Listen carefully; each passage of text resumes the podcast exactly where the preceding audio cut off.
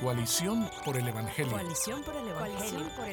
Coalición por el Evangelio. Coalición por el Evangelio. Coalición por el Evangelio. Coalición por el Evangelio. Coalición. Coalición por el Evangelio. Muy buenos días y muy buenas tardes para todos los que nos escuchan. Esta es Coalición por el Evangelio Radio en su segunda temporada, su episodio número 9. Mi nombre es Iron Amnum y sirvo como director ejecutivo en Coalición por el Evangelio y como siempre me acompaña Steven Morales desde la Santa Guatemala de la Asunción. Steven. Hola Jairo, ¿cómo estás? Pues estoy muy bien, gracias a Dios. En esta ocasión no me encuentro en Dominicana, donde usualmente estoy, donde resido, sino que me encuentro en Israel, esta comunidad eh, tan conocida por la palabra y tan conocida por los cristianos. Oye, y cuéntanos eh, un poco de lo, que, de lo que estás haciendo ahí, a dónde has ido, eh, qué te ha impresionado, sorprendido estando en Israel. Es tu primera vez, ¿verdad? Sí, así es. No sé si sería bueno quizás en algún momento hacer un programa sobre todo el tema. la verdad es que hemos sido invitados por un, una organización llamada Philos Project y nos ha invitado un grupo de, de de siervos de la iglesia de diferentes lugares. Estoy aquí con algunos de nuestros amados eh, pastores, miembros del Concilio de Coalición, como el pastor Sujel Michelén y Miguel Núñez y Juan Sánchez y Otto Sánchez. Y ha sido un excelente tiempo. La verdad es que Dios nos ha sorprendido con cuánta riqueza hay en esta tierra y puedo entender por qué tantos cristianos lo ven como la tierra santa. Así que te hago esa pregunta, Steven, así de plano, ¿por qué es importante este tema de Israel? Pues como tú bien eh, has dicho, el tema de Israel no solamente es relevante en nuestros tiempos, pero ha sido relevante eh, en toda la Biblia. Eh, y muchas veces uno estando ahí, me imagino que tú has ganado cierta perspectiva de, lo que muchas veces solo leemos en, páginas o vemos en mapas o, o, en fotos de cómo es las cosas hoy en día, cómo son las cosas hoy en día. Pero es algo diferente estar ahí, ¿no? Sí, así es. Por un lado me ha servido mucho ampliar mi, mi perspectiva homilética o de la predicación de la palabra eh, o aún exegética del entendimiento de la palabra al poder ver la geografía de los lugares. Estuvimos antes de ayer en el mar de Galilea y eso me ayudó a ver mucho más qué estaba pasando por la mente de los discípulos al ver lo que estaba ocurriendo ahí, porque el mar de Galilea tiene la característica de que es un lago, es bien pequeño y ellos sabían en todo momento que estaban tan cerca de la tierra y sin embargo, por más que sacaban agua de la barca, no podían encontrar, em, digamos, salvación. Yo imagino lo desesperante que tenía que ser para ellos saber que estaban ahí, cerquitica de la tierra que ellos conocían, y no poder encontrarse con, la libertad que solo el Señor podía darle un minuto después. Entonces, eso es solo un pequeño ejemplo eh, de muchísimo que hemos aprendido por tener aquí la geografía. Pero también, eh, me ha servido mucho para para entender mejor a, aquellos cristianos que consideran que Israel, tú sabes, es la, el reloj profético de Dios, es la, la, nación, el pueblo de Dios principalmente, y a veces sin querer hasta ponen a la iglesia en un segundo lado. Yo creo que por eso valía la pena que hiciéramos un programa acerca del tema. Así es, entonces Jairo, cuéntanos, eh, estando ahí en Israel, ¿con quién tuviste la oportunidad de, hablar eh, sobre este tema? Bueno, pues en este caso estuvimos conversando con Jesse Rojo. Jesse es el director de, esfuerzos hispanos en esta organización llamada The Philos Project. Y él es, un dominicano criado en Nueva York, es un dominican yol, decimos los dominicanos, em, que tiene el, español sí como segundo idioma. Y sin embargo es un joven que el Señor ha usado de diferentes maneras, de, de diferentes formas. Y el Señor tiene un testimonio interesantísimo que sería bueno quizás compartirlo en otro momento. Pero para este caso lo invitamos porque este año es su quinta vez visitando Israel. En los últimos tres años ha visitado esta nación 14 veces. Wow. Eh, es muy conocedor acerca del, del, conflicto eh, palestino-israelí, de la geopolítica, pero también es muy conocedor de la palabra y de lo que la Biblia tiene que decirnos acerca de esta nación. Así que yo creía que era importante poder conversar con alguien que estaba todo el tiempo, de una manera u otra, pensando sobre Israel y que nos ayude a pensar cuál es la relación entre la iglesia Israel. Así es, entonces escuchemos esta conversación con Jairo Amnun y Jesse Rojo sobre el Estado de Israel. Muy bien, Jesse, estando aquí en Israel ahora mismo, te hago la pregunta, ¿qué es Israel? La nación, el pueblo, los israelitas, ¿qué es eso? Bueno, eh, es una pregunta interesante y, y, la verdad que merita una serie de podcasts. Eh, porque es una pregunta profunda que aún la iglesia, a través de historia, eh, eh, ha desarrollado diversas maneras de entender esa relación, ¿verdad? Fundamentalmente estamos haciendo la pregunta cuál es la relación entre la iglesia y Israel. Israel, a pesar de ser un Estado moderno hoy día, yo creo que también está relacionada con la iglesia en cierta manera. ¿Cómo? Si nos hacemos la pregunta. De las cuatro maneras que yo puedo ver que, que, que, uno puede ver la relación entre la iglesia e Israel, una, de las, una de las maneras de la cual yo me identifico más sería de la manera que lo explica un escritor favorito mío últimamente, George Alden Ladd. Eh, si, si, nos imaginamos dos círculos, el círculo de la iglesia, el círculo de Israel, él tiende a poner al círculo de la iglesia dentro de Israel. Y explica que la iglesia es el Israel real. Y de esa manera, para mí es más fácil ver continuidad entre el Antiguo Testamento y el Nuevo Testamento, es decir, Israel siempre ha existido entre ambos testamentos.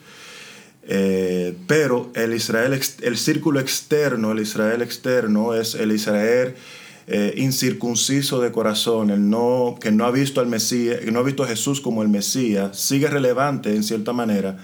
Eh, y por supuesto, misteriosamente, eh, en el plan redentora de Dios. Y entonces yo creo que es compatible decir que la iglesia e Israel es both and, ¿verdad? es both, es ambos la iglesia y el Israel eh, no convertido, pero no lo es, si lo puedo poner de esa manera. Entonces te hago esta pregunta, el Israel moderno, fundado en el 47, 48, ¿es Israel moderno? ¿Es el mismo Israel de la Biblia? Bueno, no te puedo dar una respuesta conclusiva. ¿Verdad? Hay eh, muchas personas discutiéndose eso. Sí, muchas personas discutiéndola y, y, la verdad que hay muchos eventos con, eh, controversiales. Y, y, no te puedo decir, o sea, somos, eh, Pablo dice que nosotros vemos a través de un velo, no podemos ver las profecías a la perfección. ¿sí? Yo te puedo decir, puede ser, porque hay algunos eventos históricos que se te hace difícil no ver la mano de Dios obrar.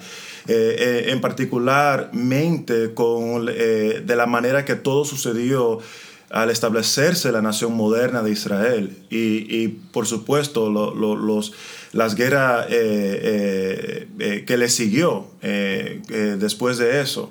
Entonces, como yo, como una persona honesta que quiere verdaderamente entender las profecías que se describen en la, en la palabra del Señor, yo tengo que eh, tener cierta flexibilidad. No puedo decirte no, eh, pero tampoco te puedo decir con toda certeza que sí.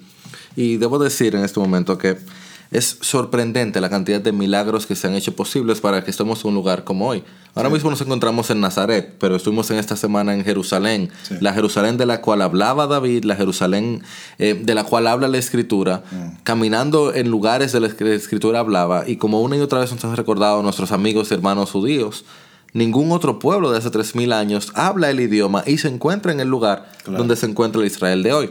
Así que definitivamente no es el propósito de ese programa responder esa pregunta. Para eso tenemos diferentes iglesias y diferentes pastores trabajando en eso.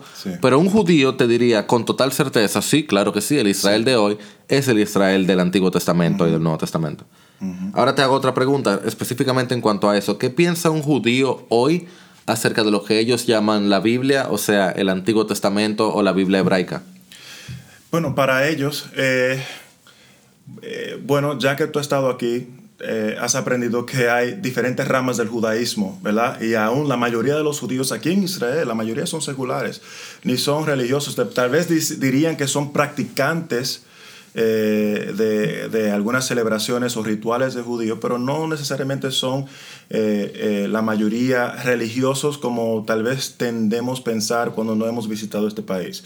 Pero los religiosos sí ven, eh, y especialmente aquellos que trabajan mucho dentro del gobierno de Israel, sí ven la Biblia, el Tanakh en particular, Antiguo Testamento y el Torah, los primeros cinco libros de Moisés, algo fundamental que debe de ser, que debe de informar las, pólizas, el gobierno, de la manera que se maneja. Las eh, políticas. las políticas, perdón, eh, de, la manera, eh, de la manera que se debe manejar esta nación. Incluyendo, en muchos casos, aún decisiones internacionales. Exacto. Dependiendo de cómo ellos entienden que la Biblia pudiera, o el Antiguo Testamento, le llamamos los cristianos, Sí. pudiera referirse a sus puntos. Sí.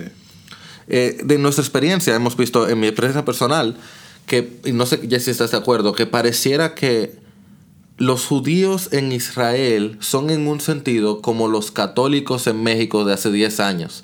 Que la cultura católica está metida en todos los lados, está metida en el gobierno. Y de hecho, iban a misa cada domingo. Aquí el judío te practica el Shabbat cada viernes en la noche hasta el sábado en la tarde, noche. De una manera culturalmente religiosa. Y tienen un gran aprecio por la escritura. Sí. Aunque no necesariamente se sometan a ella en su vida privada. Sí. ¿Qué sí. piensas, Jesse? ¿Estás de acuerdo? Sí, claro. O sea, yo diría hasta, yo lo llevaría hasta más lejos de ahí. Los, los judíos ven eh, su, su religión como algo íntimamente conectado con su etnidad. Es Su decir, etnia. pa- su etnia, perdón. Muchos de, sí, muchos de ellos no ven una separación. Para el- de hecho, algunos te dirían que el ser judío no es una raza. Eh, es, es, es una fe o es eh, una memoria, como hemos escuchado uno de los que ha hablado con nosotros eh, durante, nuestro, durante el tiempo que estamos, esta- hemos estado aquí. Eh, para ellos, ellos no ven como nosotros tendemos eh, verlos en, en- en países occidentales, que hay una identidad nacional separada con su identidad religiosa. Yo soy americano o yo soy cristiano antes de ser americano. Para ellos es uno y, y es, es, es la misma Lo interesante es que a diferencia de los países musulmanes o países árabes, aquí hay una democracia. Y aquí hay muchos cristianos que, de hecho, hay, hay judíos mesiánicos, sí, pero hay muchos eh, cristianos de la parte de la cristiandad, como los católicos o los griegos ortodoxos. No nos estamos refiriendo a creyentes, sino personas que no son judíos ni, ni islámicos o musulmanes. Pero también hay muchos cristianos genuinos. Entonces yo te hago la pregunta, en tu experiencia, Jesse, tú has estado aquí 14 veces ya. En tu experiencia, ¿cómo se relacionan los judíos con los cristianos? Bueno, eh, Y, y si pudieras ponerme en dos niveles, con los cristianos de manera nominal religiosa, pero también en tu experiencia como creyente en Cristo, tú sabes, nacido de nuevo. Sí. Eh, yo me he enfrentado con dos dinámicas. La mayoría de los judíos, aquí en particular en Israel, cuando piensan en el cristianismo, us- eh, usualmente piensan en cristianos ortodoxos o cristianos católicos, porque la mayoría de los cristianos de, que viven aquí, eh, no solamente en Israel, pero en todo el Medio Oriente, vienen de esas dos eh, denominaciones principales. De hecho, los evangélicos son menos de un por ciento, yo eh, podría decir, si no me equivoco. Eh, entonces ellos están más acostumbrados a relacionarse con ese tipo de cristianismo eh, y no con el cristianismo de donde nosotros venimos, el evangélico. Ahora, sí me he encontrado con algunos eh, judíos ortodoxos en particular que, que han, han hecho el intento de relacionarse con los evangélicos porque entienden, eh, por, por varias razones, pero principalmente porque entienden que los Estados Unidos es, es un país cristiano y la mayoría son evangélicos eh, o por lo menos protestantes fuera del, del, del catolicismo. Y, y- y hay algunos que sí eh, se pueden relacionar con uno a base de ese entendimiento. Así es, y también, Jesse, me parece interesante que varios de las personas con las que hemos conversado sí nos han dicho que los que saben algo más del cristianismo, que muchas veces están un poco preocupados, eh, están como esperando el momento al que tú le vas a hablar de, de convertirse. Sí. ¿Qué piensas de eso? Mira, yo he aprendido mucho en eh, mis últimos tres años viniendo a Israel. Y yo me he dado cuenta que cuando el judío lee la Biblia, él busca diferentes detalles que tal vez un no judío busca. Eh, ¿Por qué? Porque ellos tienen una, una historia más larga que nosotros relacionándose con el Dios del Antiguo Testamento. El cristiano está acostumbrado, eh, eh, porque trabaja más o, o evangeliza más a no, a no judíos que, que a judíos, eh, a empezar con Cristo para señalar al Padre. Pero yo me he dado cuenta que últimamente eh, eh, el judío busca primero al Padre. Y yo creo que el cristiano debe de mejorarse o, o- o- o- hacer un mejor argumento, cómo puede empezar con el Padre para señalar a Cristo. ¿Por qué? Porque ellos no empiezan con el Nuevo Testamento como nosotros. Ellos se dedican al Antiguo Testamento. Ellos están más relacionados con el Padre que con el Hijo. De hecho, para ellos, ellos no saben quién es el Mesías. No saben cómo relacionarse, cómo describir el Mesías. Las características, las características perdón, del Mesías aún es, es discutido entre ellos. ellos Todo no- el tiempo. todo el tiempo, todo el tiempo. Entonces, nosotros como cristianos evangélicos debemos de ser, debemos de mejorarnos en esa área, como eh, señalar a Cristo empezando con el Padre.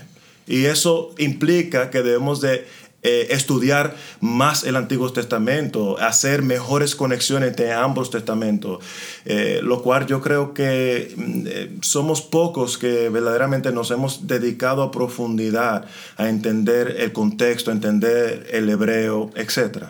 Y es interesante, Jesse, que regularmente lo que hemos encontrado es que estos judíos, un judío nominal, nominal, Sí. sabe más del Antiguo Testamento que muchos cristianos evangélicos que va Lamentablemente. cada domingo a su congregación.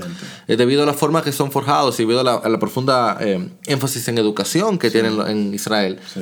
tú ves que estas personas conocen a profundidad el Antiguo Sí. Testamento, conocen la cultura, obviamente conocen el idioma porque es su idioma, Sí. pero además conocen los personajes, eh, Sí. se memorizan los versículos, se saben las, los salmos, los cantan. Es sorprendente cuánto más conocen. Así que si algo yo he podido aprender sobre este tipo de, de interacción, específicamente la, la evangelización a un judío, yo no puedo venir con mis respuestas enlatadas. Sí.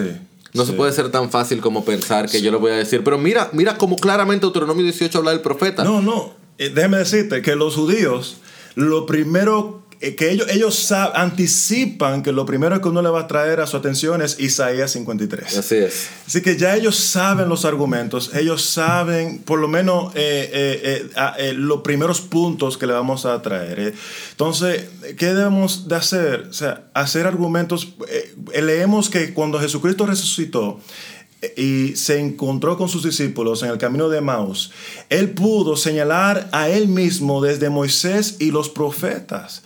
Eh, es decir, que no solamente Isaías 53 no es el único capítulo donde podemos señalar a Cristo, podemos señalarlos desde todo el Antiguo Testamento y debemos de mejorar en ese aspecto. Y definitivamente uno puede encontrar que quizás sus respuestas no son satisfactorias, pero no son ilógicas, ni son Exacto. incoherentes. El Isaías 52, 53, el siervo sufriente, el israelita moderno considera que es el mismo Israel. Sí. Y te lo explican y te lo muestran y tú te quedas... O sea, estuvimos en el Museo del Holocausto y explicaban cómo los judíos iban en silencio a ser sacrificados como ovejas al matadero. Y eso es algo que ellos han estudiado, no Sí. algo que simplemente se lo dijeron por Sí, decir. sí. Ahora, una de las personas con quien conversábamos, Jesse, nos hablaba de que a veces uno cree que Jesús murió como judío y nació como un bautista y resucitó como un bautista, ¿cierto? Sí.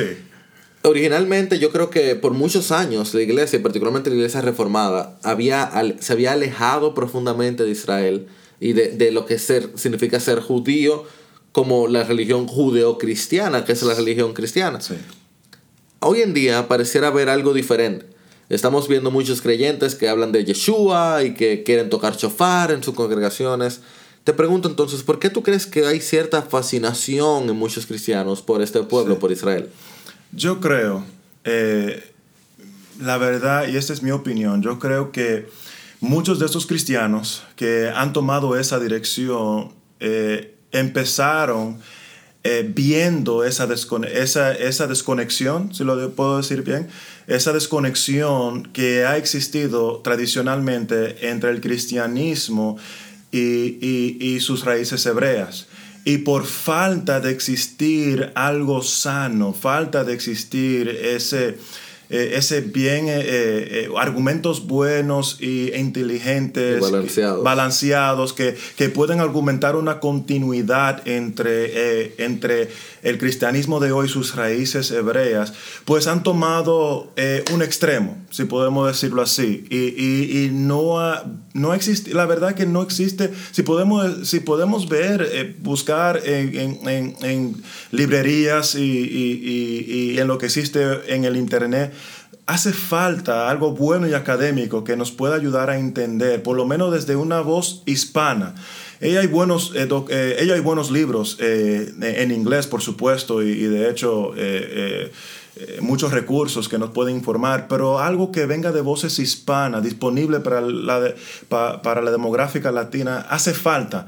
Y yo creo que eso, por esa razón, por esa falta, naturalmente, la pasión ha informado más ese movimiento que una buena sana doctrina, si se puede explicar de esa manera. Bueno, quién sabe, Jesse, si tú nos ayudas colaborando con un par de artículos sobre eso para Coalición por el Evangelio. Bueno, sería un placer, si, si Y- lo permite. Déjame decirte algo, caminar por el, la- lo que se cree, que, en el lugar donde se sabe que estuvo el templo, eh, encontrarse en lo que se cree que fue el palacio de David, estar en el mar de Galilea, uno puede entender cómo las emociones te sobrecogen. Pero yo creo que también en parte la razón de esta fascinación de los cristianos por Israel es que se nos, nosotros somos criaturas de, de visibles. Sí. Nos gusta lo visible, nos gusta lo que podemos ver. Sí. Ah, Moisés sube a estar con Dios y de inmediato Aarón le dice, mira, no algo porque se nos fue Moisés. Sí. Y él le hace un becerro de oro para poder verlo. Y así es- tenían todos esos amuletos. Es, uno puede pensar que al estar en estos lugares y ver estas cosas visibles, Dios está más cerca.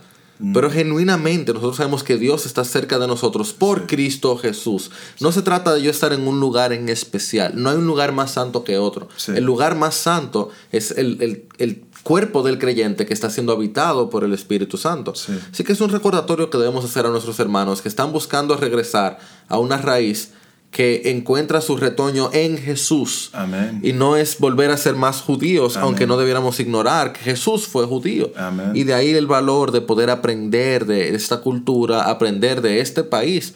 Sí. Y quién sabe de esta misma nación, porque te hago la pregunta, Jesse, sé que es compleja, pero en tu opinión, ¿tiene Dios un plan para la nación de Israel, esta nación que celebró sus 70 años recientemente? Bueno, al tú hacerme esa pregunta, me recuerda de otra pregunta que hizo Pablo. Eh, ¿Ha Dios desechado a su pueblo? Y entiendo que hay muchas personas que, que- tienen varias maneras de entender a, que- a qué pueblo Pablo se estaba refiriendo. Eh, pero para mí, ¿sabe? Eh, eh, eh, ese mismo capítulo, Romanos 11, 28, eh, y no solamente eso, pero de la manera que Pablo se describe él mismo, porque yo soy israelita, descendiente de Abraham, de la tribu de Benjamín, es obvio que las personas que estaban recibiendo esa pregunta estaba pensando literalmente en la, en, la descendencia física de Abraham. Y él quería traerle eh, confianza, asegurarle que Dios tiene un gran plan más grande y más amplio que nosotros tal vez no podemos ver y que Que él dice que es un misterio. que él dice que es un misterio, por supuesto. Y en Romanos 11, 28 en particular, cuando eh, él continúa este mismo, eh, este, mismo argumento, él se refiere hacia ellos, eh, es- hacia ellos, a- a- específicamente hacia esos israelitas incircuncisos de corazón, que no han visto a Jesús como el Mesías, eh, que en cuanto al Evangelio, enemigos, por causa de vosotros los gentiles. Es decir, a través de su caída, a través de ellos no ver el a Jesús como el Mesías, eh, el Evangelio llegó a Jesús. Pero Llegó a los gentiles. el llegó, Evangelio de Jesús. exacto, eh, llegó a los gentiles. Pero en cuanto a la elección de Dios, son amados por causa de los padres, por causa de la fe de los padres, no de ellos, de Abraham, Jacob, Isaac. Y ahí en ese senti- sentido, yo veo eh, que Dios, eh, y puedo ver de una manera sana y bíblica, que Dios puede tener un plan para ellos. Y, y yo, eh, abrazando la doctrina de la elección, así como lo abrazan la tradición reformada, yo puedo entender cómo Dios puede tener un plan como yo cuando era inconverso y no creían en Él, y, y tener un plan redentor para mí eventualmente. Y yo lo puedo ver así. Y yo creo que para muchos se nos, se nos hace difícil pensar en que Dios pueda salvar una nación completa o una gran cantidad de personas de una nación. Sí. Y podemos tener diferentes interpretaciones sobre eso, pero debemos, no debemos ser antisemitas y pensar, no hay forma que va a haber un Israel que vaya a ser salvo. Porque es que genuinamente, a pesar de que Gálatas 6 claramente habla de que la iglesia es el Israel de Dios, Romanos 11, segundo a los Corintios 4, no está hablando acerca de, la iglesia solamente. Así que pudiéramos pensar, no sabemos exactamente por qué ni cómo, sino más bien en cuanto al propósito de su elección. Pues sí, Jesse, como dices, eh, no- ciertamente esto no es algo simple que podemos Exacto. contestar en solamente un programa de un par de minutos y eso tiene un debate por, por, por siglos, Por siglos. muchos siglos. Sin embargo, eh, no de- debemos cuidarnos de nuestros corazones, no ser antisemitas y pensar no cómo Dios va a trabajar con una nación completa o con cientos de miles de personas ser solo una nación. No podemos ignorar que el pueblo de Dios es el pueblo de Dios, es decir, aquellos que creen en Jesús. Pero también, aunque Gálatas habla de que Israel es la, el, el verdadero Israel de Dios es la iglesia, Romanos 11 nos está hablando acerca de un pueblo. Y Pablo nos habla en Corintios acerca de este pueblo. Así que un, un último llamado podría ser el llamado a orar por estos israelitas. Les digo, amados hermanos, es sorprendente ver cómo son personas tan inteligentes, muchos de ellos, y sin embargo, al hablarle del Mesías, no tienen idea de qué hacer con él. Sí. Y me recuerdan cuando Pablo habla de que tienen un velo encima de ellos. Oremos porque ese velo se han quitado para que también ellos sean parte de la bendición que es creer en Cristo Jesús. Amén. Sabemos que falta mucha otra información que dar, muchas otras cosas más de las que podemos conversar. Creo que sería interesante poder entrar más a los versículos bíblicos y poder analizarlos. Así que quizás invitemos a Jesse o a alguien más que pueda compartirnos acerca de, de Israel y lo que debemos saber como iglesia. Así termina el episodio número 9 de la segunda temporada de Coalición por el Evangelio Radio. Recuerda que puedes encontrarnos a través de coalición por el evangelio.org y ahí puedes encontrar mucho más contenido acerca de este interesante tema. También puedes escucharnos a través de radioeternidad.org o encontrarnos en las redes sociales. Que Dios te bendiga. Coalición por el Evangelio. Coalición por el Evangelio. por el Evangelio. Coalición por el Evangelio. Coalición por el Evangelio. Coalición por el Evangelio. Coalición por el Evangelio. Coalición. Coalición por el Evangelio.